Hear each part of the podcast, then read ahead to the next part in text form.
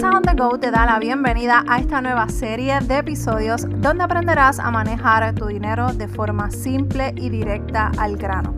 Mi nombre es Meralis Morales, coach de finanzas personales y desde Puerto Rico te ayudaré en tu camino hacia el éxito financiero.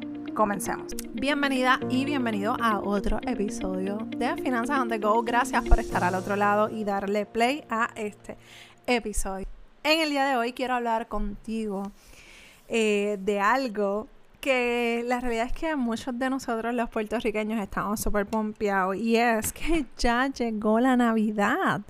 Yo no sé de dónde tú me estás escuchando, si eres boricua o no, pero tú sabes que si tú vives aquí en Puerto Rico, la Navidad empieza casi en septiembre y termina casi, casi, casi llegando febrero.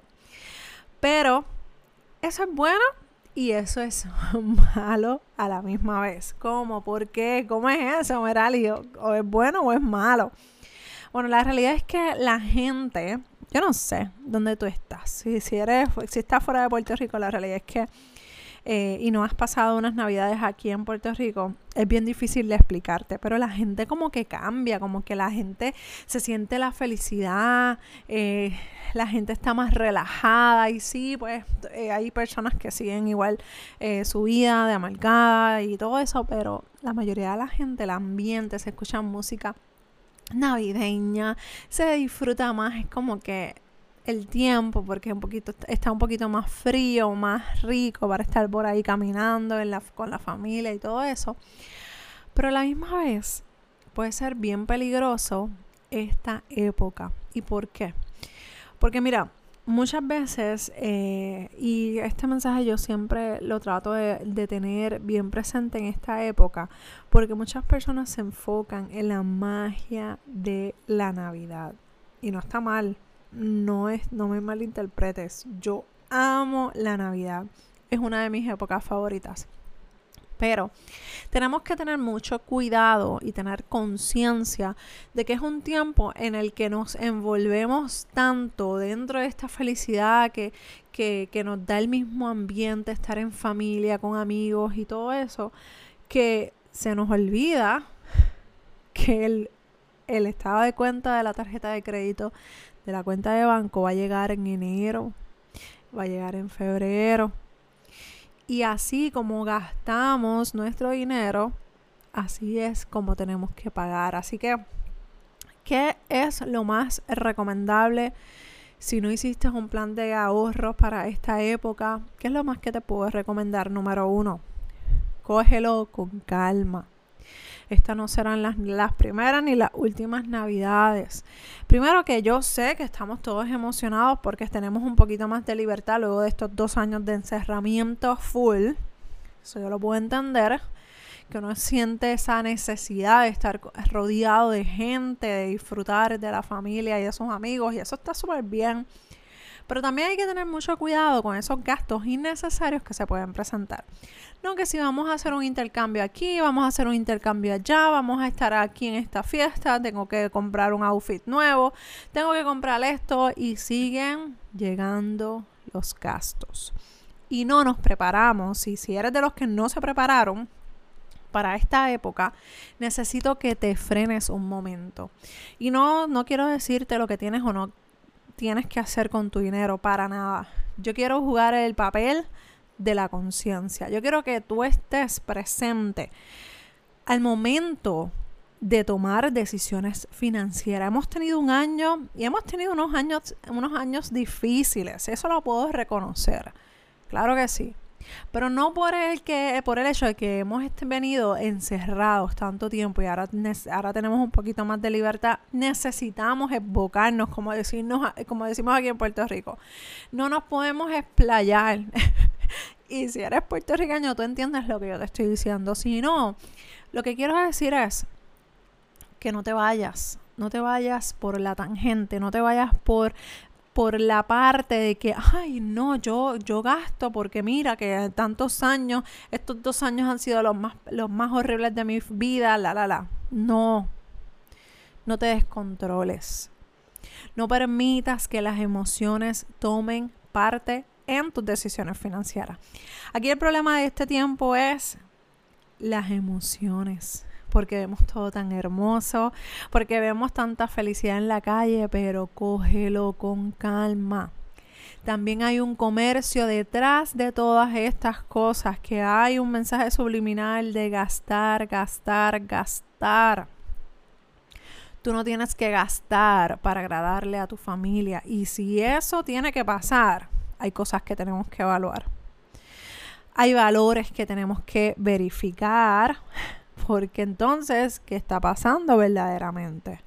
¿Qué le estamos enseñando a nuestros hijos? Que para disfrutar de mi familia tengo que gastar dinero que no tengo. Si no tienes el dinero, si no ahorraste el dinero y lo que tienes es para tu casa, para tus gastos diarios, para tus gastos necesarios e importantes, haz una pausa haz una pausa y reconoce tu realidad. Tu realidad financiera no tiene que ser la realidad de toda tu vida. Esto es, esto es lo que estás viviendo ahora. Pero no lo empeores.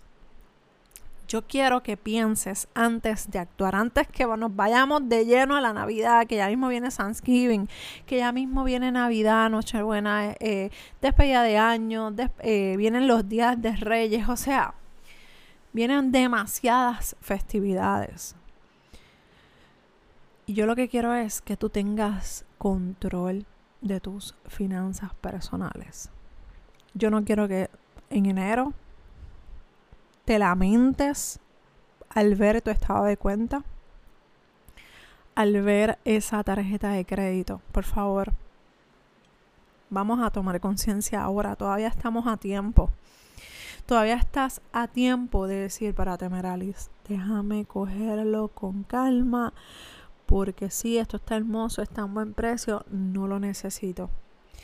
No tengo dinero para regalar a otras personas, no pasa nada. Voy a hacer algo diferente para poder agradar a mi familia.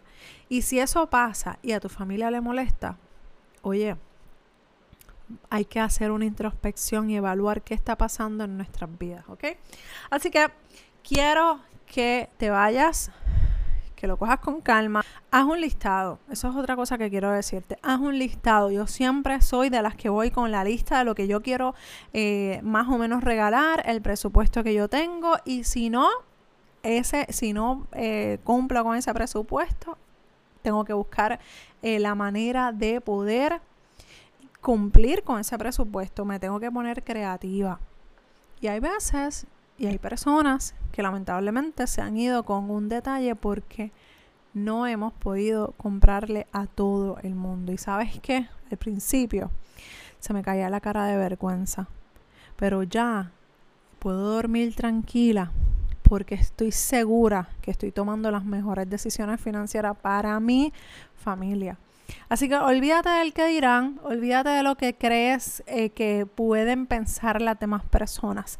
Este tiempo es para reflexión, para disfrutar en familia, para valorar lo que tenemos. Hemos venido hace dos años viendo cómo muchas familias han perdido familiares cercanos. Y la realidad es que es una situación bien triste. Y qué más hermoso que tú poder cerrar un año con tu familia, con tus allegados. Y quizás tú me puedas decir, Marely, sí, yo perdí un familiar, yo también perdí un familiar de parte de mi esposo, un familiar bien cercano, a quien amábamos mucho. Y, y aunque es un poco difícil, pero celebramos la vida, celebramos la salud de, nuestros, de nuestros hijos, celebramos la salud de mi esposo, de estar aquí, porque yo no sé si tú te acuerdas, el año pasado, para esta época, en noviembre del año pasado, mi esposo sufrió de COVID. Y no fueron días fáciles, pero al día de hoy puedo decir que Dios nos ha protegido, nos ha guardado. Así que, si ocurriese cualquier situación que yo no pueda comprar un regalo, que yo no pueda asistir a una fiesta o pasa cualquier cosa, oye, dale gracias a Dios que estás bien, que estás viva, que estás vivo, que tienes eh, salud, que no estás enferma, no estás enfermo. Mucha gente quisiera tener la libertad que tú y yo tenemos. Así que vamos a valorar lo que tenemos y dejemos de estar llorando o sufriendo por lo que no tenemos. Espero que me escuches en el próximo episodio de Martes Financiero. Gracias por estar aquí, gracias por haber dado play. Un abrazo desde Puerto Rico. Nos escuchamos en el próximo episodio de Finanzas on the Bye.